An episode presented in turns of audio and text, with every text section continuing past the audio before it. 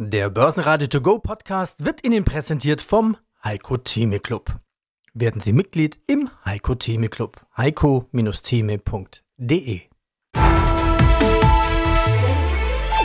Börsenradio Network AG Marktbericht Dienstag, der 4. Juli. Anleger in den USA feiern die Unabhängigkeit von England und das seit über 200 Jahren. Eines der wichtigsten Familienfeste heißt es, jeder ist dann Amerikaner durch und durch und das nicht nur beim großen Feuerwerk dann am Abend. Börsenlegende Heiko Thieme war selber lang genug in den USA, um im Börsenradio-Interview regelrecht ins Schwärmen zu kommen. Auch über den DAX, der sich in seinen jetzt dann doch 35 Jahren gemausert hat, von 1000 auf 16.000 Punkte und im Schnitt sind das 8% im Jahr.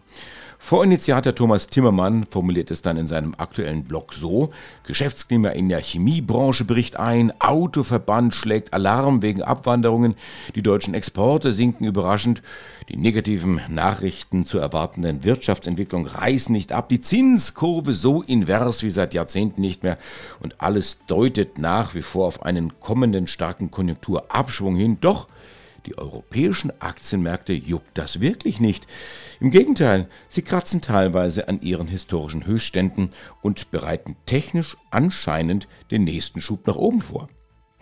Am Dienstag war davon herzlich wenig zu sehen. Der DAX war eher ein Faultier. 16.041 Punkte, ein kleines Minus von 40 Punkten oder ein Viertel Prozent. Alles zu Dow Jones, SP, DAX. Der Heiko Thieme Club. Heiko Thieme, globaler Anlagestratege. Ich bin Andi Groß, verantwortlich für diese Clubausgabe, mein lieber Heiko. 1. Juli 1988, das ist also vor 35 Jahren. 1000 DAX wird aus der Taufe gehoben. Jetzt haben wir die 16.000. Gut, da kann man jetzt äh, feiern, 35 Jahre Geburtstag, auch wie er gestiegen ist. Aber was lernen wir daraus und was lernen wir auch für die Zukunft? Langfristig können wir lernen, DAX fing an bei 1000, ist heute bei 16.000, hat also das vier, viermal sich verdoppelt und das heißt, er hat 8,24 oder 8, ein Viertel Prozent pro Jahr zugelegt. Das schließt die Dividenden mit ein, weil es ein tesorierender Index ist. Das ist beachtlich. Äh, was heißt das für die Zukunft hier? Sollte das Gleiche in den nächsten 35 Jahren passieren, dann würden wir in den nächsten 35 Jahren, wenn man das mal bei dem DAX nimmt, nicht wahr, hier im Jahre 2058 würden wir übrigens bei 255.000 stehen. Und wenn wir das auf das Jahr 2050 projizieren, weil ich immer vom Jahr 2050 rede, und DAX mindestens bei 50.000 steht und viele mich auslachen und sagen, Heiko-Team ist ja unverbesserlich optimistisch. Nein, setzt der DAX die Geschwindigkeit fort, die er seit 1988, also sprich vor 35 Jahren begonnen hat, und bis zum Jahre 2050 und im Schnitt jetzt weitere 8,24 Prozent oder 2,5 Prozent steigt, dann wären wir bei 135.000. In anderen Worten, meine 50.000 Punkte Projektion ist eine absolut ultrakonservative oder pessimistische Prognose. Aber deswegen wichtig, wenn immer der DAX fällt, man weiß in Anführungsstrichen, seine Welt geht unter, dann hat sowieso keinen Zweck, darüber nachzudenken. Wir werden auf dieses Ziel kommen, vielleicht sogar das Doppelte oder vielleicht fast das Dreifache haben. Und deswegen lohnt es sich bei Kursschwäche tatsächlich optimistisch und nicht pessimistisch zu werden, was ja die meisten das Gegenteil tun. Wenn der Markt fällt, dann wollen sie verkaufen. Und dann, wenn der Markt mal über dem Durchschnitt liegt, nicht wahr, dann wollen sie, äh, wollen sie kaufen. Also ich bin nach wie vor Antizykler. Ich nutze Marktschwäche zum Kaufen aus. Nebenbei bemerke, im Jahr 2000 100, um das nur mal zu sagen, würde der DAX-Index bei dieser Extrapolation über 4 Millionen stehen. Das noch neben. Ich lasse es mal kommentarlos im Raum stehen. Jetzt lächelt jeder. Aber wer gesagt hat in 1988, der DAX geht auf 16.000 im Jahre 2023, dem, der wurde ausgelacht. hätte man das auch nicht äh, geglaubt. Aber das ist so das Gesetz der großen Zahlen und Verdopplungen. Und, ja, und das heißt aber für uns eins, deswegen ist ja auch unsere Club-Aktivität äh, gerechtfertigt, zu sagen, wo haben wir Chancen? Genau. Ähm, zum Beispiel, guck doch mal, ob du bei Adidas eine Chance siehst. Adidas nämlich seit 25 Jahren, fast auf den Tag äh, genau, im DAX dabei. Und Björn Gulden, der neue Adidas-Chef, hat uns ja dieses Jahr 2023 als, als Turnaround-Jahr verkauft. Okay, ne?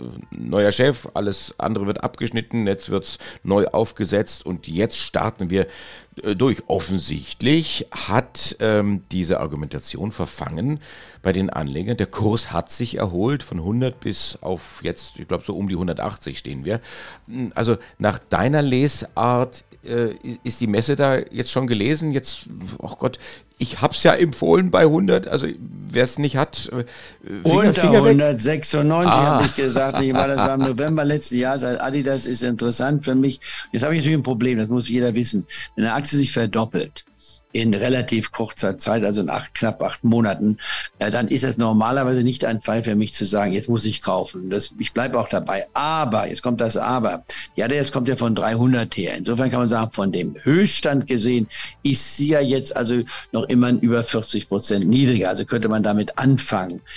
Wer jetzt partout sagt, ich möchte Sportartikel haben, das gleiche bei der Nike, kann man auch machen äh, ich habe nichts gegen die Adidas, nur das Kurs-Gewinn-Verhältnis, wenn man sich mal aktuell anschaut, ist natürlich schon herausfordernd. Nicht? Wenn man hier das KGV sich einmal angucken, sagt Mensch, was ist das Kurs-Gewinn-Verhältnis bezogen auf das Jahr 2024? Nehmen wir mal hier 23 weg, weil es Verluste sind, man ja viel abschreiben muss, dort mit dieser PR-Kampagne, die man äh, gemacht hat, die sehr viel Geld gekostet hat.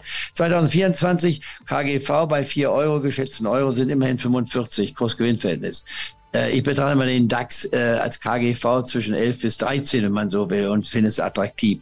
Es gibt dann gewisse Ausnahmen.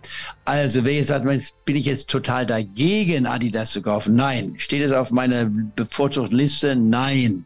Aber, ich möchte gerne Adidas kaufen, sage ich bitte, wer jetzt Adidas bei 178 Euro kauft, der sollte sich und mir eingefallen tun. Nicht ein Prozent an, und sagt 15 bis 20 Prozent sogar niedriger, also ganz egal, welche Gründe es wären, ist egal, hieße jetzt im Klartext 35 Euro niedriger, würde die nächste Tranche fällig werden. Das heißt, wenn 180 ausgehen, wäre das bei 45, also 80, ich würde bei 145 egal die nächste Tranche vornehmen und dann nochmals 25 Euro niedriger, nicht wahr? Das würde dann bei 120 die nächste Tranche. Ob die kommen, spielt gar keine Rolle. Man kann jetzt mit 1% dabei sein, 155 und dann 100 120 wäre dann die nächste Tranche. Hier spricht der Hans-Jörg Naumer, Allianz Global Investors. Ich bin der Leiter Kapitalmarktanalyse. Und aus dem Börsenradiostudio grüßt Sie Peter Heinrich. Am 16. Juni erreichte der DAX mit 16.427 Punkten ein neues Allzeithoch. Am 1. Juli 1988 war die Geburt 35 Jahre DAX. Happy Birthday, DAX. Ein Fazit von Ihnen. Ich bitte um Ihre Geburtstagswünsche an den DAX. Sie könnten ja starten mit so einem Satz wie, lieber DAX, herzliche Glückwünsche, du ja, ich wünsche dir auf jeden Fall, dass du weiter Weltklasse-Firmen beinhaltest, einen führenden Industriestandort abdeckst. Und was ich mir ganz besonders wünsche, nach vorne blickend, ist, dass die Deutschen endlich ihre Liebe zu Aktien entdecken. Denn äh, nur 13 Millionen Deutsche, so hat das Deutsche Aktieninstitut erhoben, haben tatsächlich Aktien. Und das ist doch super schade. Nicht nur, wenn man daran denkt, dass der DAX ja wirklich eine Erfolgsgeschichte ist und die, die investiert waren, wohlhabend gemacht hat. Was gibt's denn auf Ihrer Geburtstagsparty zu trinken? Ein bisschen Sekt habe ich rausgehört, aber auch ein bisschen Zelters? Ja, also ganz viel Sekt, das würde ich auf jeden Fall schon sagen. Man muss sich klar machen, dass der DAX eine riesen Erfolgsgeschichte ist. Er deckt ja den Markt überhaupt ab also den deutschen Markt meine ich damit, hat eine Abdeckung von gut 80 Prozent der Marktkapitalisierung, ist der bekannteste Index, hat eine ganze Indexfamilie drumherum, denken wir an den MDAX, den SDAX. Ich sagte schon, umfasst Weltfirmen und das ist ja auch eine tolle Performance, die er hingelegt hat. Erinnern wir uns nochmal, er hat 7,9 Prozent im Schnitt der Jahre gemacht seit Auflegung. Anders ausgedrückt, wer ganz zu Beginn die 1000 Euro, als der Index eröffnete, investiert hätte, der hätte heute gut 16.000 Euro draus gemacht. Das ist doch richtig gut. Gibt es auch ein bisschen Zeldas zum Sekt rein? Ja, gut. Also wenn man lange drüber nachdenkt, wird man sich nach vorne vielleicht dann doch wünschen, dass es ein Kursindex wäre und kein Performance-Index. Sie kennen den Unterschied. Im Performance-Index sind die Dividenden mit eingerechnet. Die haben im Durchschnitt der Jahre übrigens 2,5 Prozent von der Gesamtperformance gemacht. Im Kursindex ist das nicht drin. Das verwirrt ein bisschen, weil im internationalen Maßstab eigentlich immer Kursindizes genommen werden. Denken Sie zum Beispiel an den SP 500 für den amerikanischen Markt. Also ich muss sagen, ich begleite den DAX erst 27 Jahre als Journalist. Gefühlt kann ich aber auch irgendwie sagen, irgendwo war immer Krise, die den DAX begleitet hat. Dotcom-Blase, 9-11, Irakkrieg, Finanzkrieg und die Folgen aus der Finanzkrise haben wir ja immer noch. Jetzt Wechsel von Null zu starken Zinsen. Zwischendrin noch ein bisschen Covid-Lockdowns. DAX, der DAX in der Dauerkrise? Das würde ich auch in die Zukunft sofort schreiben und ich spitze das jetzt mal ein ganzes Stück zu. Also wenn wir uns zum 40., zum 50. und zum 60. nochmal zusammentun und Interview machen, bin ich absolut sicher, bis dahin werden uns noch mehr Krisen einfallen aus der Retroperspektive. Das gehört einfach dazu. Und ich kann immer nur sagen, wer mehr Rendite will, muss bereit sein, mehr Risiken einzugehen, sprich Kursschwankungen auszuhalten, auch mal einen starken Einbruch auszuhalten, den man nicht antizipieren kann. Sie haben ja die Covid-Krise genannt, den Ukraine-Krieg jetzt und da fällt uns noch vieles andere ein. Krisen gehören dazu mehr Rendite bekommt man nicht im Schlafwagen. Das ist einfach so. Das Interessante ist ja nur, über die ganze Zeit hat sich der DAX doch sauber entwickelt.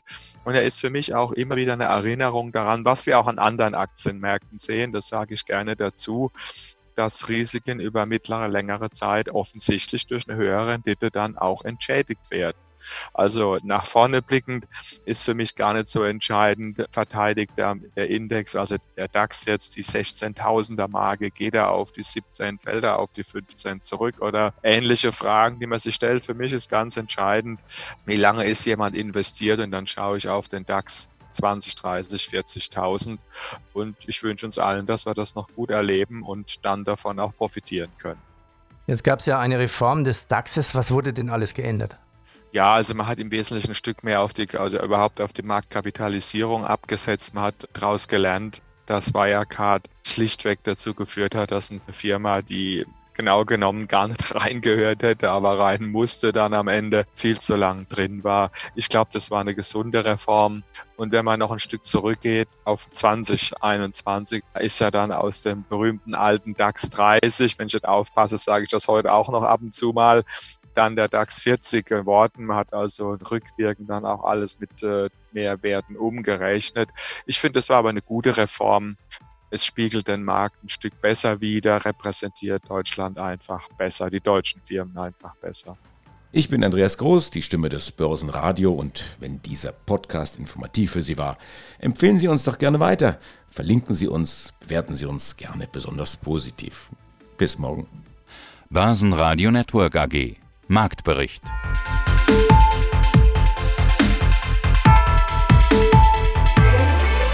Das Börsenradio Nummer 1. Börsenradio Network AG. Der Börsenradio To Go Podcast wurde Ihnen präsentiert vom Heiko Theme Club. Werden Sie Mitglied im Heiko Theme Club. heiko-theme.de